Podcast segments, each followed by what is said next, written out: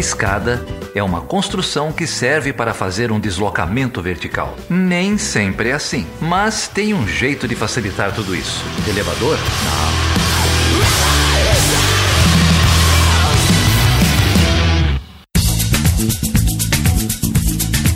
Seja bem-vindo e seja bem-vinda a mais uma edição do Chutando a Escada. O meu nome é Felipe Mendonça. E eu sou Geraldo Zaran.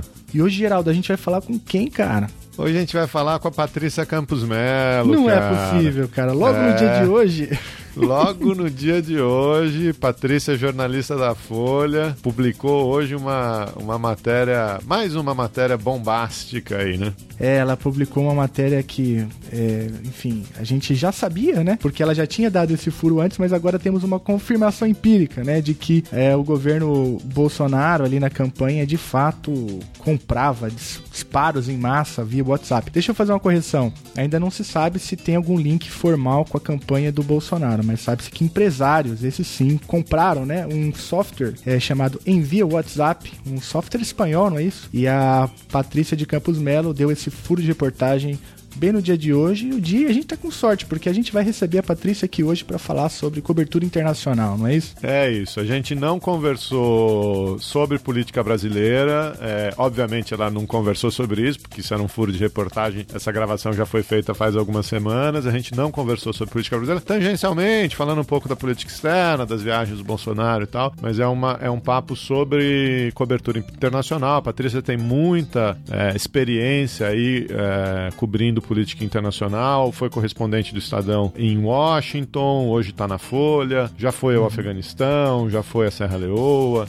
enfim, tem uma, uma vasta experiência aí, conta bastante coisa, bastante história legal pra gente. É isso aí, a Patrícia de Campos Melo é bom acompanhar porque ela dá furos importantíssimos, tanto na, na em questões de política internacional, mas também como da, de questões relacionadas à política nacional, como foi esse furo do dia de hoje. E com a Patrícia aqui a gente praticamente fecha um, um, uma série, né, o, o, o, Geraldo, de grandes jornalistas que eu admiro muito. Já passou por aqui, por exemplo, o Charlodo, né, Nexo Jornal, é, já passou por aqui o Jamil Chad, que tem lá um blog na UOL também, que eu recomendo muito. Já passou por aqui o Sakamoto, né, que também tem um blog no UOL. E agora a gente recebe outra grande jornalista, que é a Patrícia Campos Melo. É você que é dessas coisas de série, de fechar a série. Não tem nada fechado não, tá tudo aberto. Então, olha só, a gente tem aí uma série boa sobre jornalismo, cobertura internacional, é, sobre imprensa, sobre mídia. E a Patrícia vem aqui para contribuir com esse debate. E, portanto, fiquem aí, segurem-se, porque vem coisa boa pela frente. E além de uma baita conversa com a Patrícia, cara, esse episódio tem todas umas referências sutis aí na trilha sonora, né? Ah, a trilha sonora sempre tem uma curadoria especialíssima. O que, que vai tocar aí, cara? Vocês vão ouvir aí um, um, um rapper, ele, ele se, se, intitula um rapper, eu achei que é mais reggae.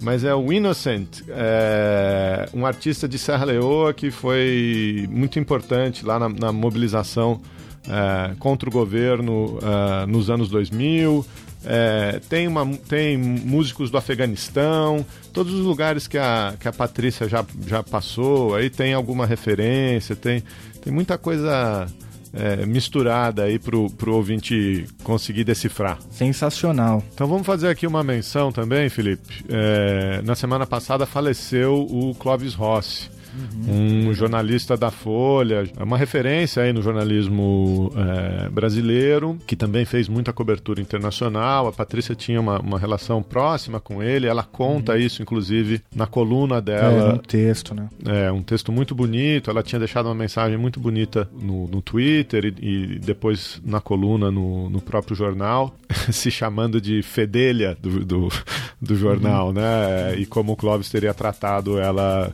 com uma maneira respeitosa, dando apoio, etc. É, o Clóvis Rossi era, sem dúvida, um jornalista muito experiente, nem sempre alinhado com as nossas posições, ou pelo menos discordava, uhum. é, principalmente nos últimos anos, é, ideologicamente, de muito do que ele escrevia, mas acho que é, é uma figura é, de respeito que também queria deixar essa, essa nota aí em homenagem a ele, à família e, e também em solidariedade aos colegas que, que o perderam. É, a própria Patrícia escreveu um texto muito bonito, né, emocionante. Então também deixo meu abraço para todos os familiares, amigos E também para Patrícia, né? E eu recomendo que leiam um relato que ela faz ali da relação que ela tinha com o Clóvis. Então, que mais que tem aí? Olha só, tem muita coisa. É, eu queria aproveitar, Geraldo, é, já que eu não estou no papo de hoje, então já justifico para o ouvinte. Eu infelizmente não pude participar por questões diversas aí da vida. É, mas você conversou aí com a Patrícia, eu estou curioso para ouvir esse papo, mas eu queria aproveitar esse espaço para chutar uma escada. Dá para dá pra chutar rapidinho? Opa!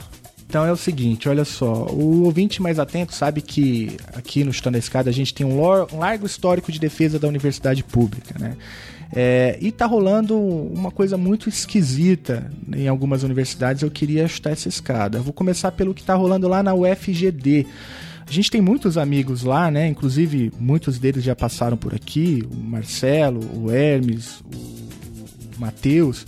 E o que está rolando lá é o seguinte: teve uma consulta eleitoral para, enfim, para saber quem ia administrar a universidade, para controlar a reitoria, e essa disputa não foi respeitada é, porque o Ministério Público Federal acabou impugnando o processo eleitoral e agora o novo MEC, né, do Weitraub, do governo Bolsonaro, acabou nomeando uma interventora. Olha só, geral, tem uma interventora agora, uma interventora federal administrando a UFGD, sendo que eles fizeram é, um processo eleitoral que, enfim, o mesmo processo que sempre ocorreu, enfim, nada mudou.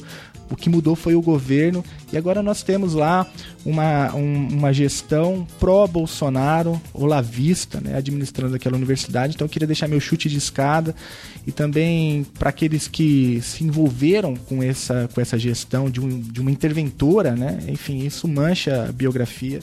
Eu queria também demonstrar a solidariedade desse humilde podcast para os nossos colegas que estão lá nessa situação muito difícil.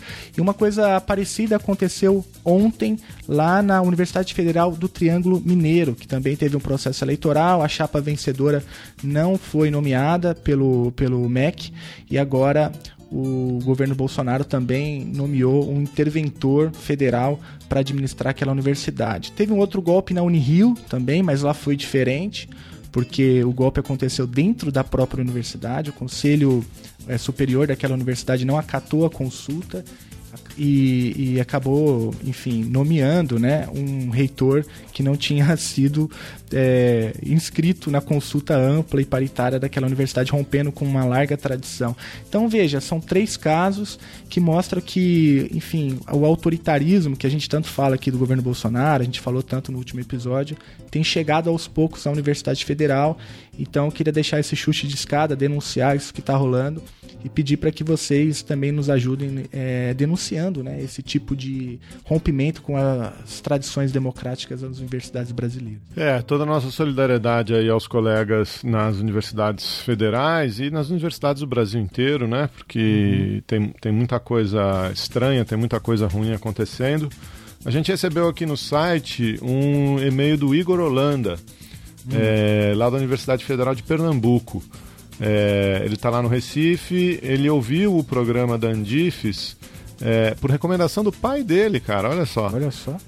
E eu não disse o nome do pai aqui, mas já respondi para ele, o, Igor, agradece o seu pai. Mas o, o, o, Igor se pegou muito na, na discussão que vocês fazem sobre é, o adoecimento mental dos estudantes universitários. Uhum. É, e ele está fazendo um, um mestrado lá exatamente nesse tema, né? É, então agradeceu a gente, agradeceu o, é, o programa da Andifes, a Federal de Pernambuco, também uma universidade passando aí não só por contingenciamento de verbas, mas por é, ameaças de segurança muito uhum. fortes, né? É, a gente teve aí relato de um, um, um, atentado planejado na instituição e agora já tem uma discussão sobre a entrada da polícia, de, de aplicativos para acionar a segurança do campo. Você vê esse clima de militarização, de violência. Né, que, que vai rondando as universidades é, é realmente preocupante. Então, queria também deixar meu abraço aí é, para o Igor, para esse nosso ouvinte, para todos os colegas lá da Federal de Pernambuco e, e do Brasil todo. Né? É, é verdade. E já que a gente está fazendo esse quadro nacional, a situação também no estado da Bahia é complicada. Os professores fizeram uma larga, longa greve, né? É, inclusive, se não me engano, a Universidade do Estado da Bahia ainda está em greve é, por conta dos cortes e dos ataques que vem sofrendo também naquele estado. Então, enfim, deixo aí minha solidariedade à educação pública como um todo e peço para que você, ouvinte, apoie também nessa causa. É isso aí. Então a gente teve bastante repercussão aí do último programa, o programa sobre a Vaza Jato com o Celso Rocha de Barros. Queria é agradecer é todo mundo aí que, que comentou. É, dizer que você pode falar com a gente pelo Twitter, pelo Facebook, pelo Instagram, sempre como Chutando a Escada ou arroba Chutando a Escada. Tem o nosso e-mail, o perguntas arroba chutandoaescada.com.br. Estamos lá no site, temos também no Portal Deviante. É, escreve pra gente, conta a sua história aí, ajuda a gente a discutir política internacional e fazer divulgação científica aqui no Brasil. É isso aí, você também pode apoiar este projeto financeiramente. E para fazer isso, basta você entrar em www.chutandoescada.com.br barra apoio e lá você vai saber como você pode fazer isso. Nós temos três métodos aí de financiamento, você pode nos ajudar com o preço de um cafezinho por mês. Você não faz ideia da importância que isso tem pra gente. E Geraldo, veja só, vou fazer um exercício aqui rapidinho. Imagine você se para cada download de algum episódio do Chutando Escada a gente recebesse um real. O que, que você acharia disso? Eu acharia muito legal. Porque você seria milionário. Mas enfim, eu tô brincando, gente. Mas se você puder ajudar, o Chutando a Escada ainda não paga as suas próprias contas, então considere ajudar um projeto independente. O Chutando a Escada é um deles, então entre lá, www.chutandoescada.com.br barra apoio. É, você pode apoiar pelo Patreon, você pode apoiar pelo PicPay ou você pode apoiar pelo Catarse. É, o Catarse é o mais público deles, tem lá as metas de arrecadação, você pode fazer por boleto, por cartão de crédito. E eu estou ameaçando, se a gente não bater a meta, eu vou sair de férias, não vou mais trabalhar de graça. a primeira meta, a gente já atingiu acho que 40% dela. Então falta aí 60%. Então, olha só, fica aí. Talvez a gente vai ter que entrar em recesso, né? E, e a segunda meta, a segunda meta, ela é muito interessante. Ah, se a gente atingir a segunda meta, a gente vai enviar semanalmente uma newsletter de política internacional, daquilo que tem mais importante de que, é, naquela semana sobre política internacional e política externa brasileira, para todos os apoiadores, é isso? É isso aí. Você está prometendo que você vai fazer uma newsletter de política internacional, mas eu vou, eu vou colocar uma meta aqui no ar. É, se, se, se, bater todas as metas, o Felipe volta pro Facebook. Ah! eu volto, eu prometo. Aí, olha só, o custo ficou muito alto para mim agora, mas tudo bem. tá, promessa é dívida. Vamos lá, gente, vamos, vamos bater um papo com a Patrícia aí. Então, com vocês, a gloriosa Patrícia Campos Melo. Good morning, Vietnam! Hey, this is not a test. This is rock and roll. Time to rock it from the Delta to the DMZ. Wow! I feel good. I knew that I would not. I feel good. I knew that I would not. So good, so good. I got you. É um prazer receber hoje aqui a Patrícia Campos Melo, jornalista da Folha de São Paulo, vencedora aí de, de inúmeros prêmios, Troféu Mulher Imprensa em 2016, Prêmio do Comitê Internacional da Cruz Vermelha em 2017, Prêmio Internacional de Jornalismo Rei da Espanha e Prêmio Petrobras de Jornalismo em 2018. Vou ficar aqui lendo seu currículo, vai demorar um pouquinho, né, Patrícia? Mas até parece, né? Quem, quem ouve pensa. Patrícia já foi correspondente internacional em Washington, não é isso? Do Estadão, era do Estadão nessa época, 2006 a 2010, né? E aí quando você voltou que você foi para Folha? Exatamente. E tem coberto aí, faz, tem feito cobertura nacional e internacional também, né? Pela nossa formação a gente acompanha mais seu trabalho pela cobertura internacional, mas você também faz muita coisa de Brasil, né? Faço, faço. A maior parte é internacional, mas também é falta toda a obra, né? A gente faz no Brasil, o que tiver, a gente faz. Então, Patrícia, conta um pouquinho para os nossos ouvintes aí como é que você chegou na, nessa carreira, como é que foi essa sua aproximação com, com o jornalismo internacional? Então, foi um pouco por acaso. Eu, eu comecei mesmo cobrindo é, aqui coisas no Brasil, é, mas sempre tive um interesse. Eu fiz é, mestrado fora, eu tinha estudado também, transferido um ano da faculdade na ECA, né, na USP, e tinha transferido um ano para a Universidade de Texas. Eu sempre tive essa, esse interesse por é, área internacional. Estudei numa escola alemã, e aí depois que eu voltei do mestrado em Nova York, eu fui trabalhar no Estadão e comecei a trabalhar em economia e tive uma super oportunidade que foi quando o pessoa que era correspondente em Washington do Estadão muitos anos, que é o Paulo Sotero, ele se aposentou e aí resolveram apostar em uma pessoa mais nova e me mandaram assim, foi uma super oportunidade e o Paulo me ajudou muito. E daí que começou, porque eu fiquei lá quase cinco anos e mal bem comecei a fazer coberturas uh, mais com esse viés, não só lá dentro de, de política, economia americana, mas comecei a viajar um pouco.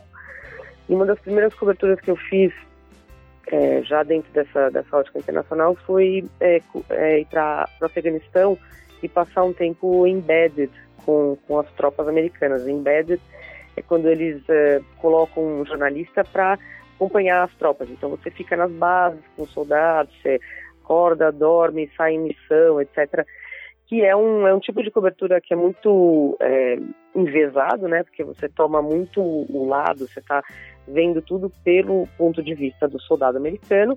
Então, acho que é muito válida, desde que seja é, complementar, você tem que ver o outro lado. Então, foi o que eu fiz. Depois de passar três semanas com soldados americanos em três bases ali no Afeganistão, perto do Paquistão, eu fiquei é, um tempo é, com civis afegãos em Cabul.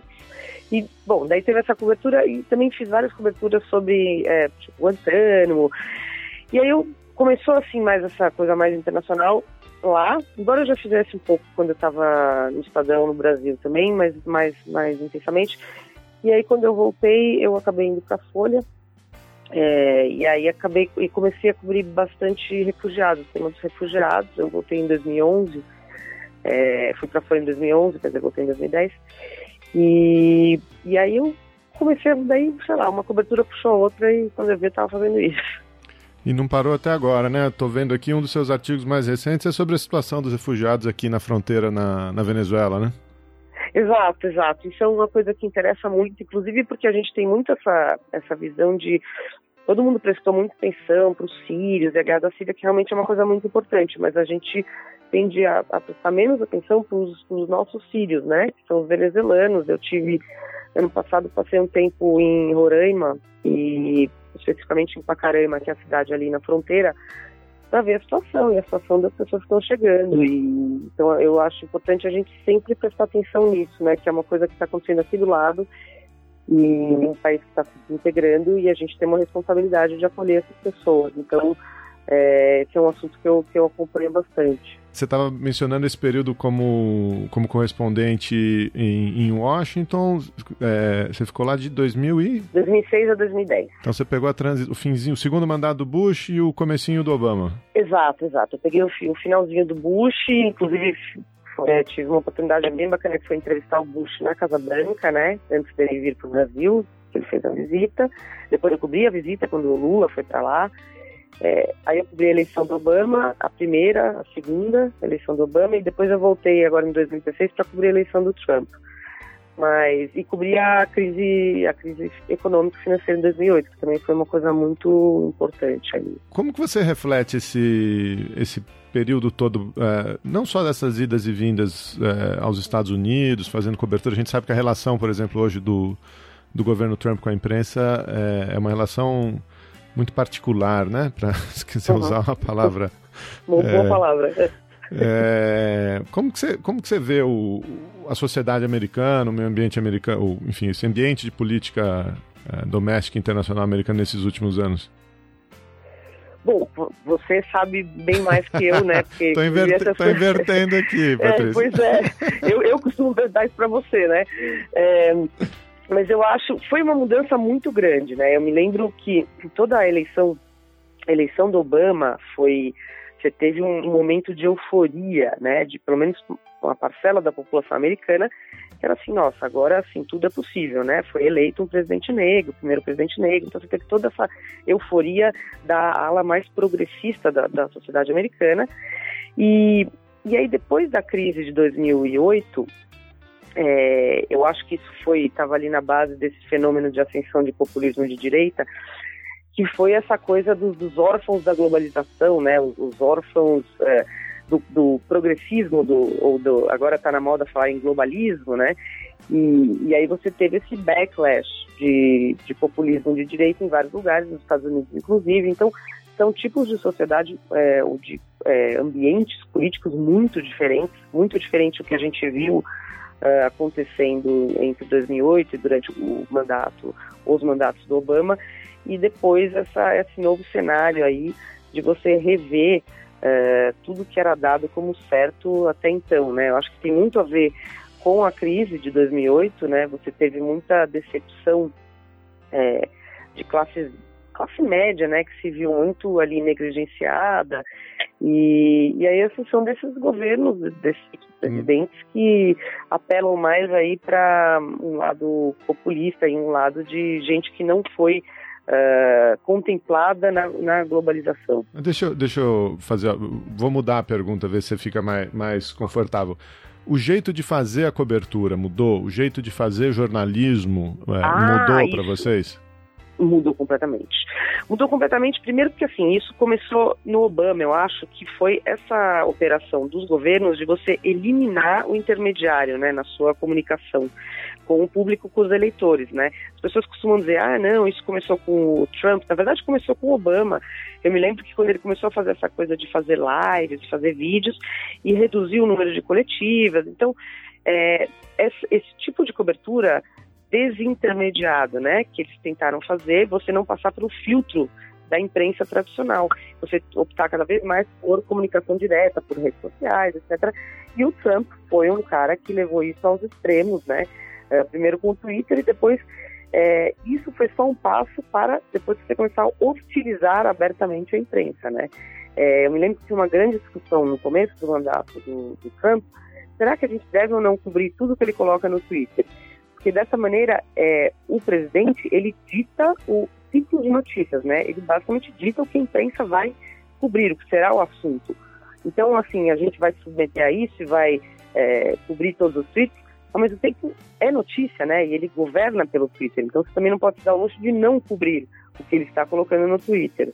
É, então, eu acho que nesse sentido mudou completamente uh, tipo de cobertura que a gente faz de, de presidência de política, e aqui no Brasil também. Eu lembro que, uh, né, logo no início do, do governo Trump, havia uma discussão na imprensa americana sobre perder o acesso, né? E aí aparecia uma discussão em que alguns jornalistas, é, enfim, acho que uma discussão entre jornalistas americanos dizendo assim, olha, mas é, jornalismo não é sobre acesso, né?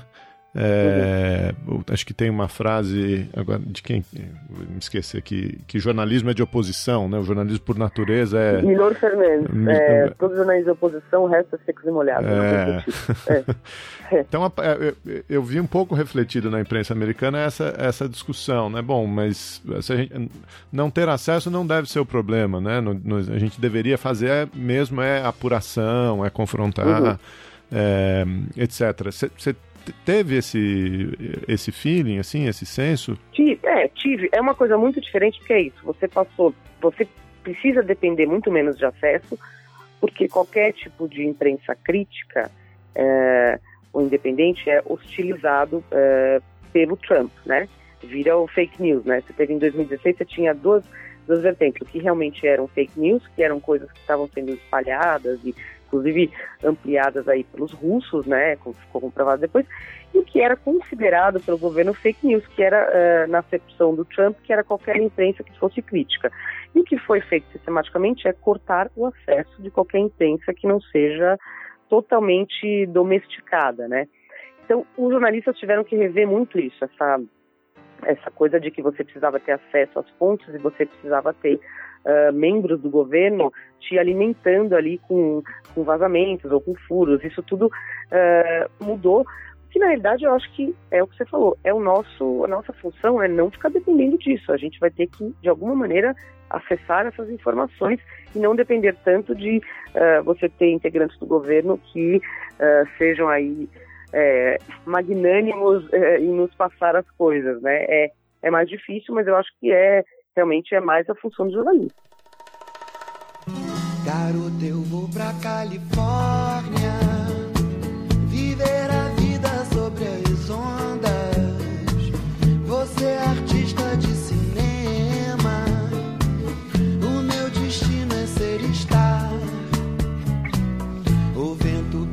meus cabelos.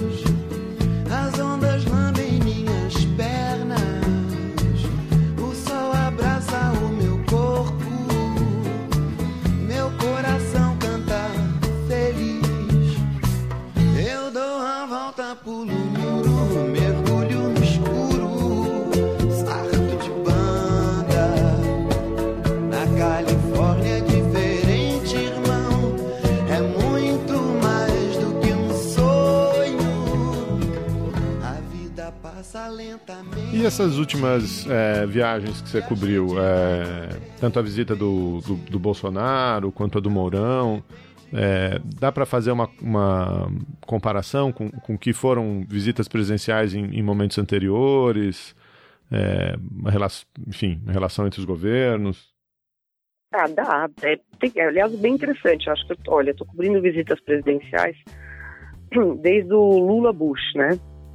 E e você tinha tem coisas muito diferentes, né? Assim, o Lula é, e o governo, a diplomacia do, do, dos anos Lula era a diplomacia sul-sul, uma diplomacia de meio essa coisa não vamos nos curvar aos americanos, né? Tinha toda aquela retórica.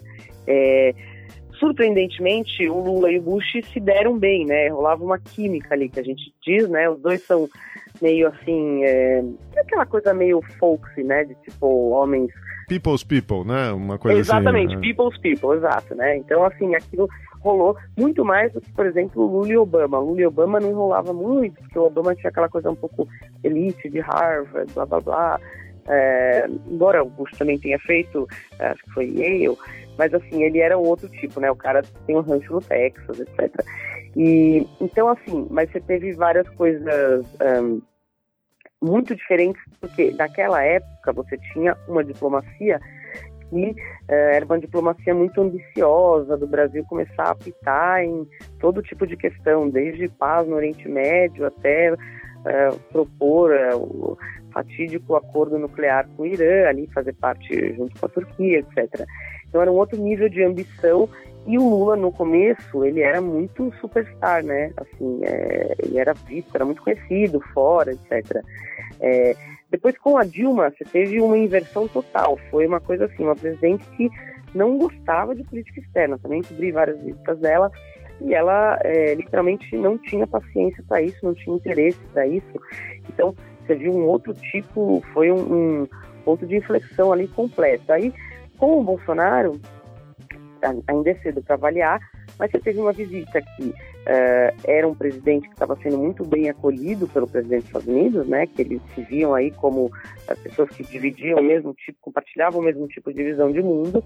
Então, foi uma visita nesse sentido uh, também grande, de, de, alto perfil, né, porque tinha toda essa afinidade ideológica, etc., de um personagem que era diferente da Dilma nesse sentido. Uh, não dá para saber ainda se o Bolsonaro gosta ou não gosta de política externa, mas o filho dele, o Eduardo, por exemplo, se interessa muito, né? Então você tem, você tem uma, uma agenda que privilegia a política externa dentro da visão ideológica dele, uh, muito mais do que a Dilma, que na verdade a Dilma, a política externa era um um afterthought ali, né? Ela nem não estava nem na, no número 10 das prioridades.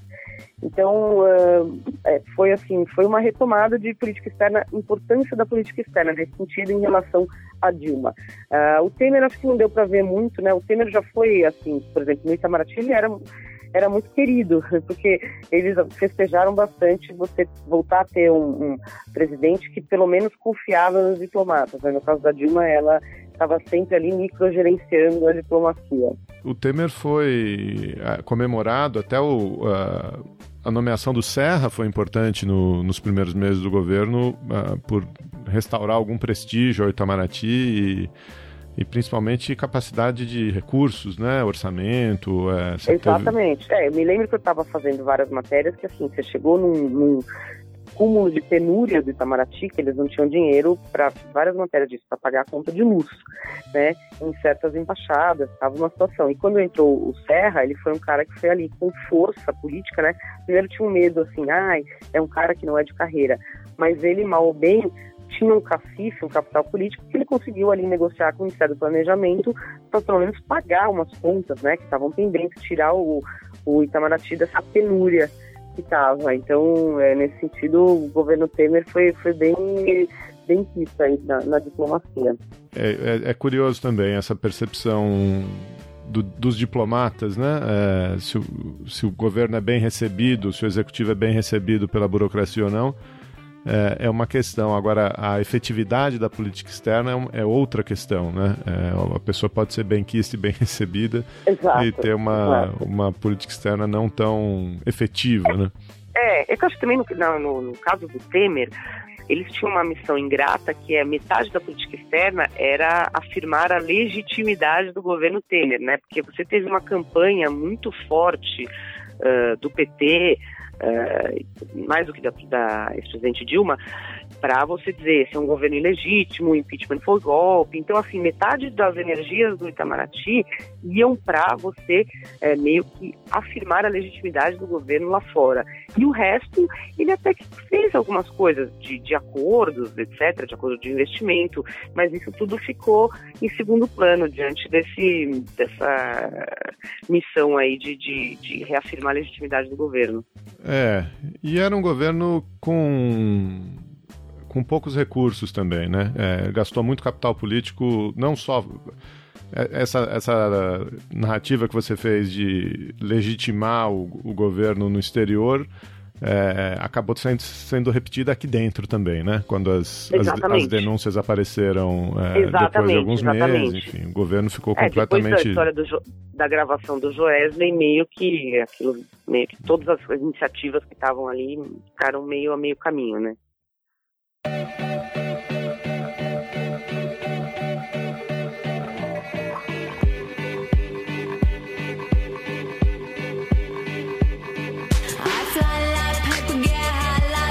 If you catch me at the border, I got visas in my name. If you come around here, I'll make them all day. I get one down in a second if you wait. I fly like paper, get high like planes. If you catch me at the border, I got visas in my name. If you come around here, I'll make them all day. I get one down in a second if you wait. Sometimes I think sitting on trains. Bom, a gente estava falando aqui da da sua cobertura. Eu tô olhando aqui as suas últimas três matérias na Folha, estão falando exatamente da questão uh, do Trump uh, com a China, né? Quer dizer, você continua uhum. cobrindo aí Estados Unidos. Tem essa matéria da Venezuela, que depois a gente pode voltar um pouquinho, mas tem uma, um longo relato aqui sobre as eleições na Índia é, e a maneira como o BJP, o partido do Modi, é, atuou né, né, nessas eleições. E aí acho que amarra uma série de coisas aqui, né? É, primeiro, você não é novata no, no tema da Índia, né? Você tem um, um, livro aqui publicado também pela editora Planeta. Eu sou, é, eu sou, sou, super fã da Índia, eu adoro a Índia, eu já fui seis vezes, né? Para fazer esse livro eu passei um mês assim, fazendo pesquisas lá. Eu gosto muito e, e eu tinha é, particular interesse nessa eleição da Índia porque assim eu, eu cobri a eleição de 2014 uhum. que ganhou o BJP, né? E, e o primeiro-ministro foi o Modi e foi um cara que foi um pioneiro uh, em entender a importância de mídias sociais na comunicação política e na comunicação eleitoral. Então, uh, nesse sentido, foi interessante cobrir a eleição de 2014 na Índia, depois a eleição de 2016 nos Estados Unidos, que também é um presidente que usava muito redes sociais, Depois de 2018 no Brasil, é, que eu cobri de forma lateral, não, não completa, assim, mas que também teve um papel importante em mídias sociais. E uh, desse ano, de novo, uh, o BJP usa de forma muito eficiente. Você teve o partido de oposição, o principal partido de oposição, o Congresso, tentando ali correr atrás, mas muito atrás, nesse uso de, de mídias sociais. É, então isso eu acho que é uma coisa bem fascinante, né? Como, como as campanhas eleitorais estão se transformando em todo mundo, né? É, como, bom, o Modi teve uma vitória de novo, assim, muito acima do, do esperado, né? Todo mundo achava que ele ia ganhar, mas que ia reduzir a margem que ele tinha no parlamento, e na realidade não, ele ganhou e ganhou uma ampla margem, né? Apesar de ele ter ficado um pouco aquém do esperado, por exemplo, em resultados econômicos. O que é uma coisa meio bizarra a gente pensar no Brasil, que a gente mal e mal vai conseguir crescer 0,8% o PIB desse ano, e eles é, começam a discutir problemas de, de é, política econômica com um crescimento de 6, 7, na verdade 7%. Eles estão questionando agora se o, os números, mas se, mesmo que se houver uma discrepância nos números de contabilidade do PIB, ah, não foi 7%, não foi 8%, foi 6,5%. Então, assim, é meio essa discussão, né? Mas uh, de fato tiveram o Modi é um é um político a se acompanhar é um, é um fenômeno ali de de, uh, de tática de estratégia política. Conta um pouquinho pra gente, Patrícia, porque eu realmente recomendo aqui que todos os, os ouvintes leiam, leiam essa matéria, tá, tá muito bem feita e é um, um tema é, fascinante, né? Para vocês é, terem noção.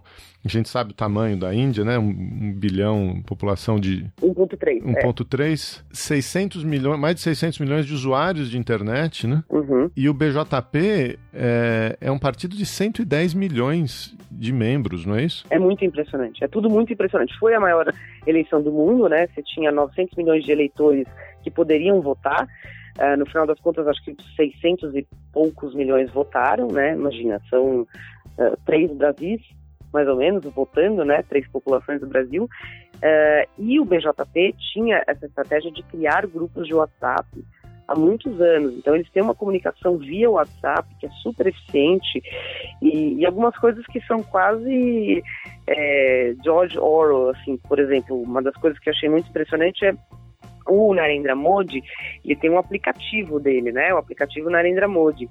E você teve no ano passado vários programas uh, de governo em estados que eles distribuíam celulares como uma era é como se fosse um Bolsa Família de uh, digitalização da população, né? Vamos inserir as pessoas, ter mais pessoas conectadas à internet por meio de smartphones ou uns outros telefones que eles têm lá, que são celulares um pouco mais simples, não chegam a ser smartphones, mas têm acesso à internet. E esses, todos esses milhares de, de celulares que eles estavam distribuindo é, vinham com o aplicativo Narendra Modi pré-instalado. E com esse aplicativo você tinha distribuição de notícias né, do governo. Imagino que não sejam notícias muito críticas, né? Se você está ali no, no aplicativo Narendra Modi.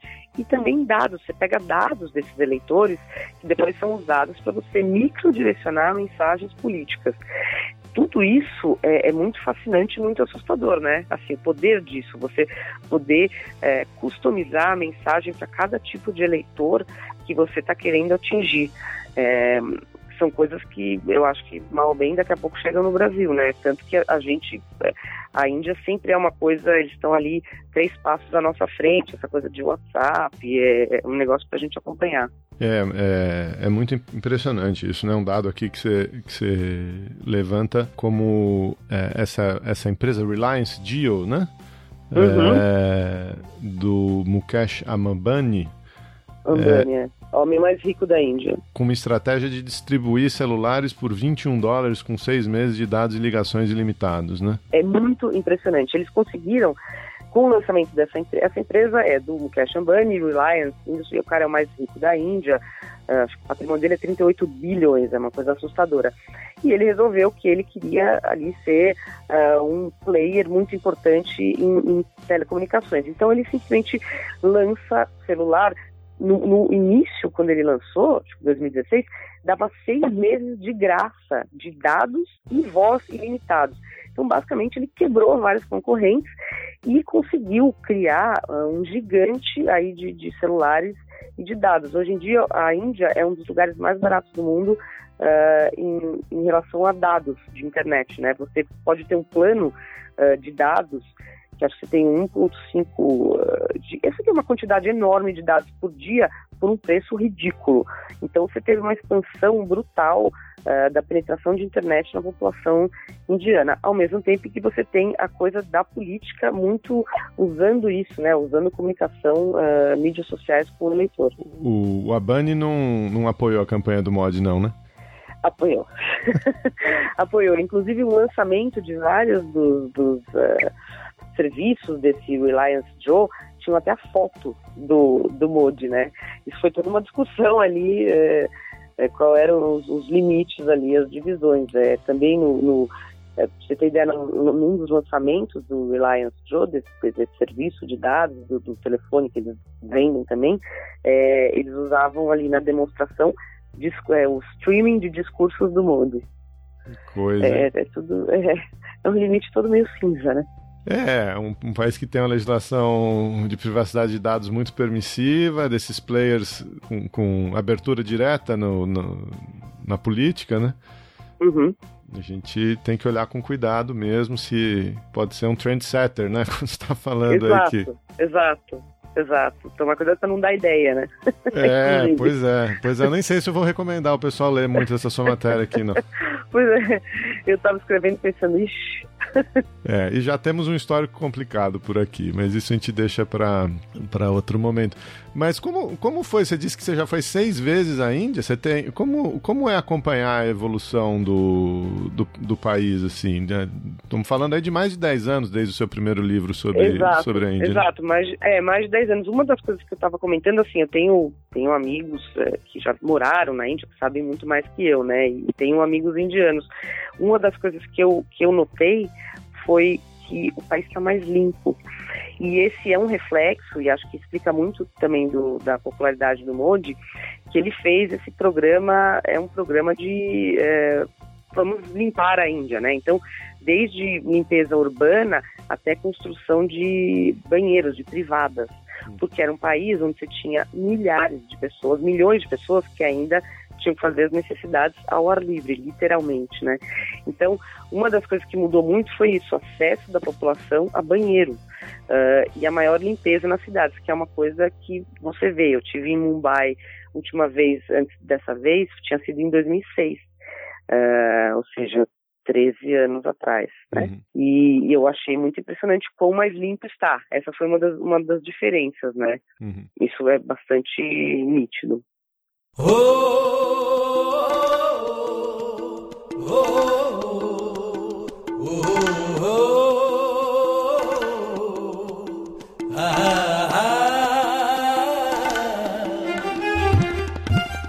عزي ورا عزي سرگردان عزی تنهایی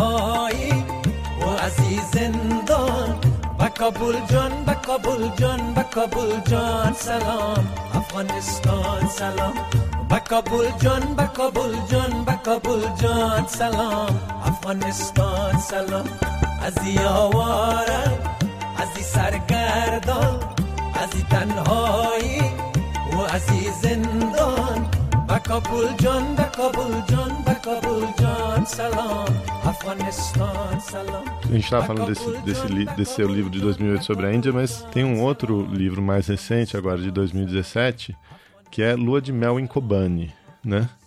Uhum. É, a gente recebeu aqui quando foi? Foi ano passado? É, foi. A gente recebeu aqui no começo de 2018 o Jamil Chad, uhum. é, que escreveu um romance, é, a caminho de, O Caminho de Abraão, né? Em que ele uhum. é, juntava ali um, uma história ficcional é, de refugiados com um pouco da cobertura que, que ele fez e tal. É, o Jamil veio aqui explicou um pouco que ele buscou o romance é, para falar coisas que como jornalista ele não poderia falar, né? Para tomar é, posições que, que, enfim, que não, não tem não teriam lugar na cobertura jornalística, né? Uhum. É, você fez uma coisa parecida, mas acho que o, o, o caso do Vladimir Kobani é, é uma história ainda mais especial, vamos dizer assim, porque você não precisou, você não precisou ir para ficção, né, Patrícia? Não tem nada, é, não tem nada de ficção. É, é 100%, é uma história tão incrível, né, que parece ficção. Não, é 100% verdade. E, e, e dá muito trabalho, né, porque para você reconstituir, assim, eu tive que. Bom, a história, vou fazer um resumo breve. É, é um casal é, sensacional que eles, os dois são sírios, eles estavam. Uh, refugiados, exilados, né? Ele na Turquia e ela na Rússia, se conheceram pela internet, se apaixonaram, resolveram uh, casar e voltar para a Síria, porque naquele momento o norte da Síria, eles são curdos, estava mais calmo e no processo de voltar, quando eles estavam voltando para a cidade, original da família dele, do Barzan, o Estado Islâmico invadiu Kobani. E foi uma. O cerco a Kobani foi um, um, um acontecimento muito importante de virada, virada dessa, desse combate, dessa uh, luta, guerra contra o Estado Islâmico, porque puxou os Estados Unidos uh, eh, para a guerra, para apoiar os curdos. É, então, as, é, essa história é a história, literalmente, da lua de mel que eles passaram com Kobani sitiado pelo Estado Islâmico. E esse é um casal que eu tive uma sorte incrível de conhecer, por acaso, uh, numa das minhas viagens na Síria. É, e aí, para escrever esse livro, eu entrevistei e reentrevistei eles, amigos, parentes, inúmeras vezes, né? Para tentar reconstituir um pouco do que foi, o que, que, eles viram. E ao mesmo tempo o livro, uh, como essa é uma história que não dá para você contar sem você contar o contexto geopolítico, assim, como é que começou a guerra da Síria, o que, que são os curdos, uh, qual que era a situação ali do norte da Síria, Uh, então eu meio que entrelacei a história deles com o que estava acontecendo com os curdos, com o Assad, com o país, com o Oriente Médio. É, e você tem que ir na Primavera Árabe, você tem que entender a história da Síria e, e, e do outro Exato. lado você tem que entender o Iraque, né? É, é, a entrada Exato. americana. Da onde saiu o Estado Islâmico, Exatamente tem que voltar para os Estados Unidos para a invasão de, assim, é, em última instância tem que voltar para os Mujahideen no Afeganistão, né? Então, assim, é, é, é um negócio que precisa explicar um, uma coisa, uma história de amor, que tem que dar um contexto geopolítico para explicar o que é e por que surgiu o Estado Islâmico, né? E como, como foi fazer essa cobertura, né? Porque você é, foi ao Afeganistão, foi à Síria, como, como, como é estar tá em campo? Ah, é difícil, difícil o acesso, sempre chegar nesses lugares nunca é muito fácil. Uh, fazer a cobertura nunca é muito fácil, né? Uh, inclusive, assim, por exemplo, numa cobertura da Síria, é, você está cobrindo, vamos supor, eu, eu fui para o norte da Síria, né? Ali na região dos curdos é, e alguns lugares são curdos e árabes, né? Não só curdos. É, mas de qualquer maneira, assim, essas coberturas em relação à guerra essa faceta, vamos dizer, Guerra da Síria, você tem vários frontes, né, e vários, você tem ali o Assad contra uh, sunitas, o Assad contra uh, extremistas, uh, curdos contra extremistas, Estado Islâmico e outros, e nesse, nesse cada lugar que você está cobrindo, você tem uma realidade diferente, participantes diferentes, e quando você está é, cobrindo, por exemplo, curdos contra o Estado Islâmico, você não tem o outro lado, né? Porque você não entrevista o Estado Islâmico. É. Ninguém entrevista o Estado Islâmico, né? Que é uma coisa... Então, é, é uma cobertura super difícil, assim. Eu acho que tanto lá quanto na Líbia, outros lugares onde eu estive cobrindo, são coberturas é, que têm limitações. A gente pensar que o, o Brasil, né, Patrícia, é, o que você faz, é, cada vez menos gente faz, né? É, acho que, talvez não só no Brasil, mas no, no mundo inteiro o jornalismo está tá passando por uma transformação. É, com certeza. É, como, como que você vê o papel do jornalismo internacional aqui para nossa sociedade? Né? Nessa nossa, a gente diz que é a maior potência da América Latina, mas por outro lado faz muito pouca cobertura de América Latina. É, já em outros momentos já quis ter uma, uma projeção internacional, mas também a, a nossa cobertura internacional, os nossos correspondentes estão, estão diminuindo. Como que você encara essa situação? É, é, exatamente o que você falou. A gente tem uma, uma crise da indústria do jornalismo, né, do modelo de jornalismo, como se financiar com a coisa da internet. Tem uma crise do país e com isso a cobertura internacional acaba virando um luxo, né? É, no meio dessa crise, você tem cada vez um número cada vez menor, vários jornais, eh, TVs fecharam vários postos de correspondente.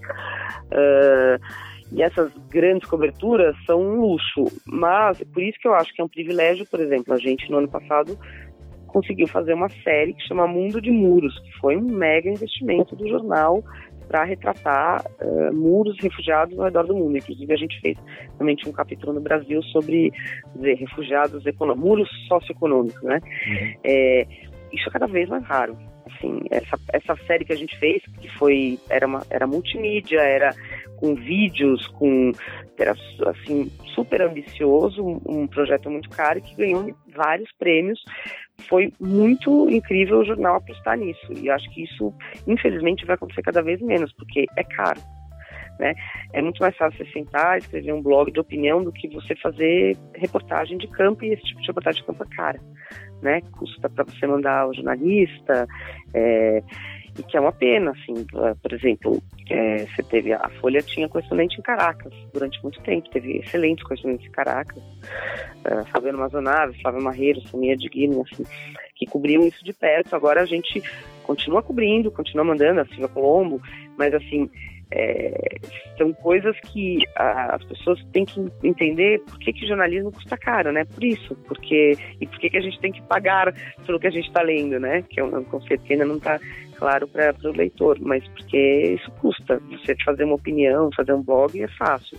Você ir a campo investigar é difícil, é caro. É, e, e opinião sem a fonte primária, sem apuração, é, é ou mesmo sem evidência, né? A gente tem uma outra, uma outra vertente aqui do jornalismo baseado em evidência, mas que também é apuração, né? É, exato. Assim, você acaba tendo um monte de opinião que não é quem está indo na fonte primária e pegando dados, né?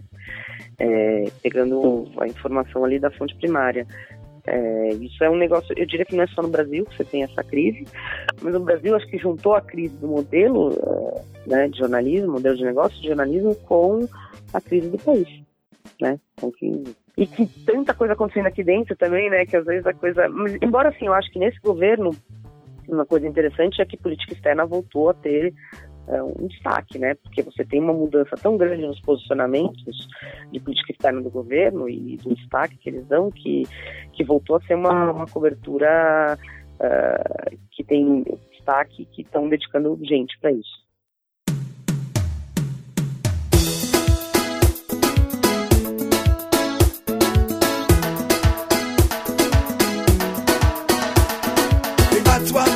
A road I they come. I have so business alone a farm. We at one, come on a road we they come. Now two sheep rest so they want we don't jam. Now I have so we they give them notice. Now I have so we they give them notice. Now I have so we they give them notice. If we not give them notice, so we not go get peace. Now I have so we they give them notice. Now I have so we they give them notice. Now I have so we they give them notice. If we not give them notice, so we not go get peace. Now I have so we they give them notice.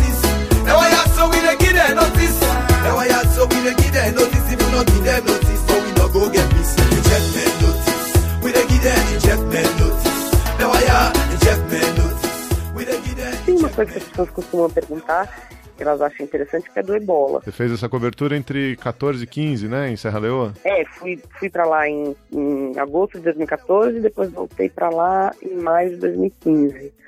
É, agosto de 2014 era o pico da, da epidemia, é, e certamente foi uma das coberturas mais complicadas que eu fiz, né? Porque é muito difícil, porque Serra Leoa já é um, é um país muito pobre e muito sem estrutura, né? De anos de guerra civil, etc. E aí, para completar, os caras aí ficam é, são atingidos por uma epidemia num país onde o sistema de saúde já é muito ruim, né? E, e para a gente cobrir é, ah, o acesso era muito difícil, né? Você tinha que entrar numa área controlada, uma área de epidemia, tomar vários cuidados. É, era difícil até se arrumar um motorista, né? Que topasse com você, te levar até esse lugar. A estrada é horrível, assim. Então é. Foi todo. Mas assim, foi uma das coberturas que eu vi. Eu achei que de alguma maneira é, ter alguém lá fez muita diferença, porque de alguma maneira, assim, esse é o tipo de notícia que as pessoas no começo falam assim, ah, é mais uma doença estranha em mais um país da África. cheio de gente pobre. Né? Você tem aquele, aquela visão elitista, desinteressada, tipo, mais uma bomba no Iraque. E, e acho que se a gente consegue eh, ter alguma esperança pequena de que uh, as pessoas vão prestar mais atenção se você conseguir contar a história, eh, mostrar pessoas, mostrar o que as pessoas querem, o que as pessoas fazem, para criar algum tipo de empatia para as pessoas prestarem atenção, acho que está valendo, né? Aí a gente fez um pouco aí no nosso trabalho, se você conseguir um pouquinho disso. Eu acho que talvez nessa cobertura a gente conseguiu um pouquinho disso, de mostrar mais ou menos quem eram as pessoas, entendeu? Mostrar tudo, desde o médico que está lá até paciente, a pessoa que perdeu pessoas da família, a pessoa que estava doente, eh, sei lá, acho que fez um, fez um pouquinho de diferença, tendo, tem, acho que talvez esteja me iludindo, mas acho que fez um pouquinho. Não, é... é eu não acho que é ilusão, não. Acho que esse, esse sentimento de gerar empatia, é, esse processo né, de você gerar empatia, ele é fundamental na, na comunicação, né? principalmente nos tempos que a gente vive é, de polarização, de desinteresse, de, de preconceitos, né? Todo mundo tem uma Exato. opinião prévia é, e você só consegue romper essa barreira mesmo é, com a empatia, né? Quando a pessoa consegue se colocar no seu ou, ou reconhecer em você alguma coisa comum, né? Exatamente. Esse é o objetivo principal, eu acho, é, de to todo, todos esses tipos de cobertura, né? Porque como essa coisa de polarização e de você sempre é, transformar o outro no vilão, né? Seja o outro o muçulmano ou o comunista ou né, qualquer coisa desse tipo, você mostrar na realidade quantas coisas a gente tem em comum com essas pessoas, né? Criar uma empatia, que foi a ideia também do, da série dos muros. É, eu acho que esse é, é o principal objetivo aí, de alguma maneira, não sei. Aí você, acadêmico, você vai saber melhor, mas assim, não sei como resolver essa polarização, né? É, mas é, as pessoas se reconhecerem nas outras, de algum jeito. É, esse é um desafio muito para além da academia, né? Tem que, tem que juntar todo mundo, né? Academia, prática. É, é. Acho que é all hands on deck, porque é esse, esse, esse, desafio é o desafio dos nossos tempos, né? Pelo menos dessa, desses últimos anos aqui. Sim.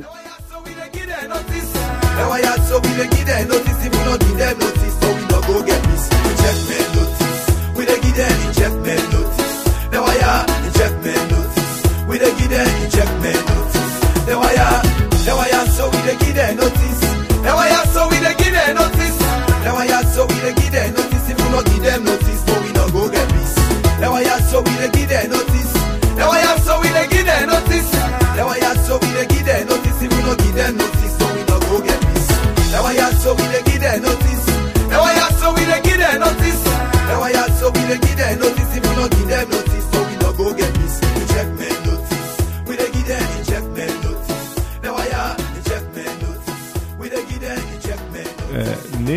Contexto, né, nesse contexto do, de crise do jornalismo, de questionamento sobre, é, sobre jornalismo internacional, é, e, e, nessas coberturas difíceis que você faz, né, no, no exterior, em, em países é, muçulmanos, é, como é que, enfim, eu, eu, eu, até minha posição para fazer essa pergunta é, é, eu acho um pouco diferente, mas como é que é, é, é ser mulher, né?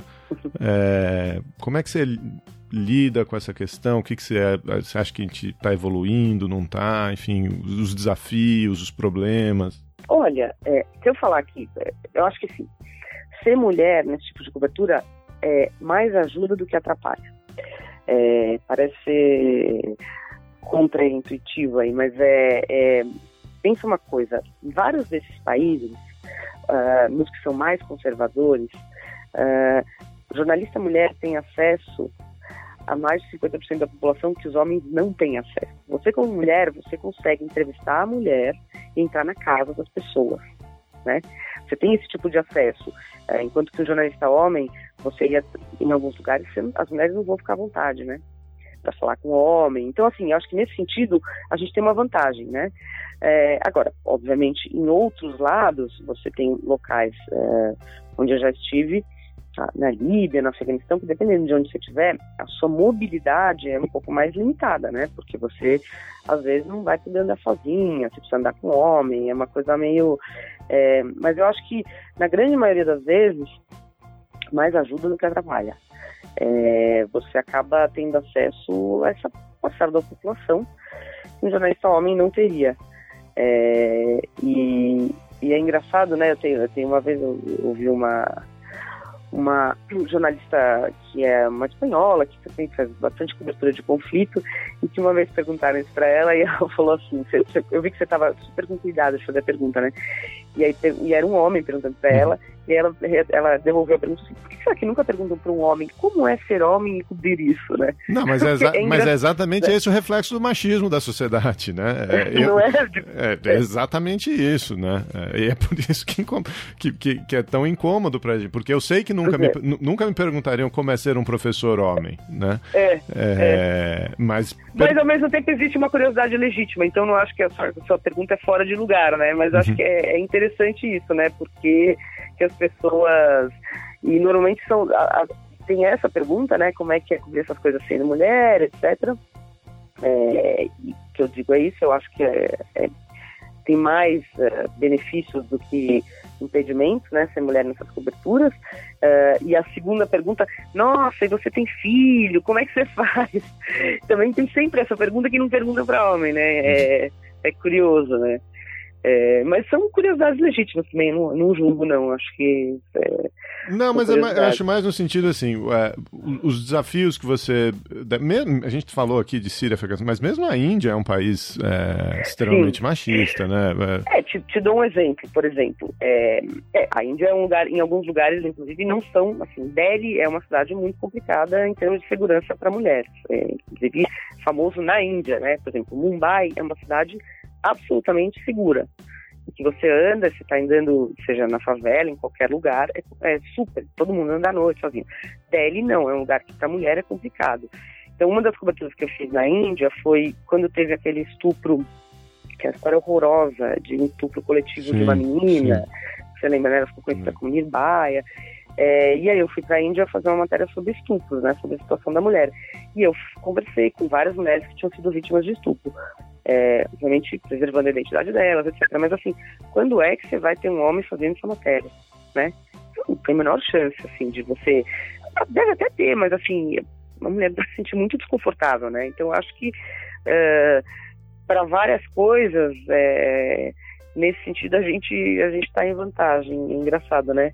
E mesmo assim, mesmo às vezes aproveitando essa coisa do machismo, ao contrário, né? Como mulher muitas vezes é vista como. E eu não digo, não é só no Oriente Médio, isso é no geral, né? Também acho que a gente tem uma visão meio orientalista de achar que ah, esses países todos subjugam a mulher. Não, tem que ter um pouco mais de cuidado ao, fazer essa avaliação que a gente também faz do nosso lugar de fala de né, é, ocidental. Porque a gente tem essa visão, às vezes, que é, a gente até o próprio machismo ajuda, porque a mulher é meio vista como café com leite, né? menos ameaçadora.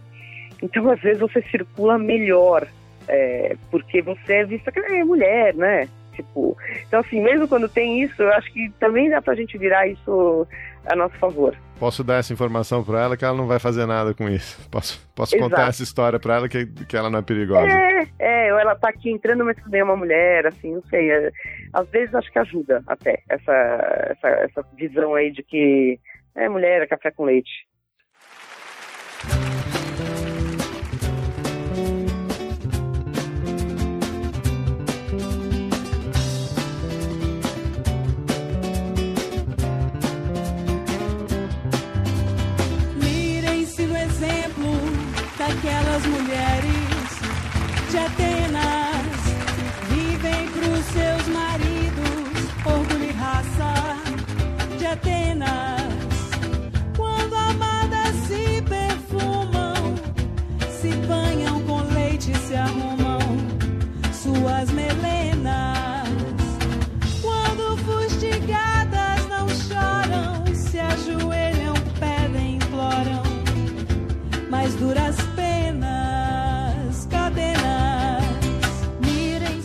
Nas redações aqui no Brasil, Patrícia, é, o jornalismo ainda é um, é um espaço machista? Você já teve problema com isso? O que, que você fala para suas colegas aí?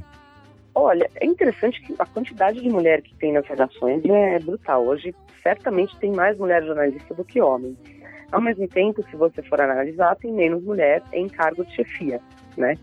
É, isso é uma realidade, acho que ainda tem um desequilíbrio aí, mas eu acho que está mudando aos poucos.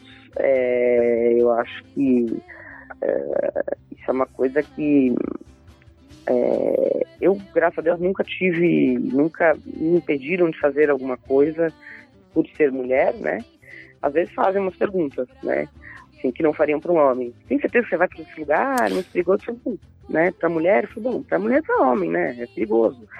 É, mas eu acho que no geral tem, tem muita mulher, ainda tem pouca mulher em cargo de chefia, mas isso está melhorando, é, devagar, mas está melhorando. E é, eu acho que tem, tem, ainda tem, obviamente, assim, um sexismo que tem em vários lugares, né? mas a gente está trabalhando aí para ver se melhora.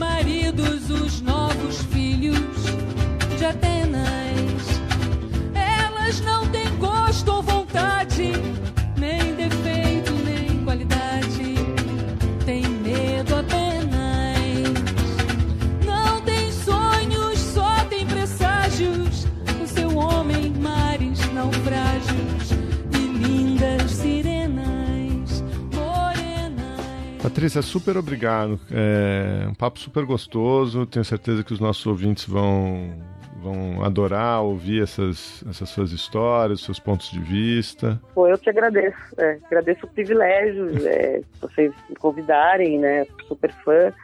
É, te agradeço muito a oportunidade de, de falar isso para vocês.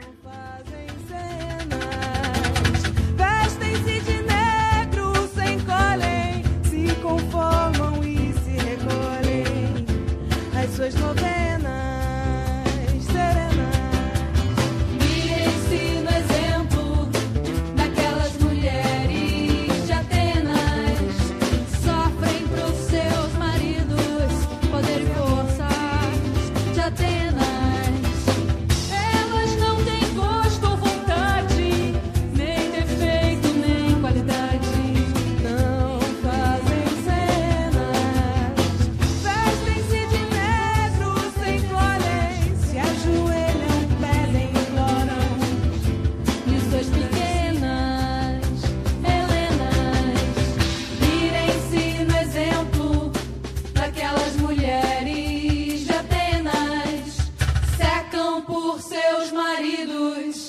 Orgulho e raça de Atenas.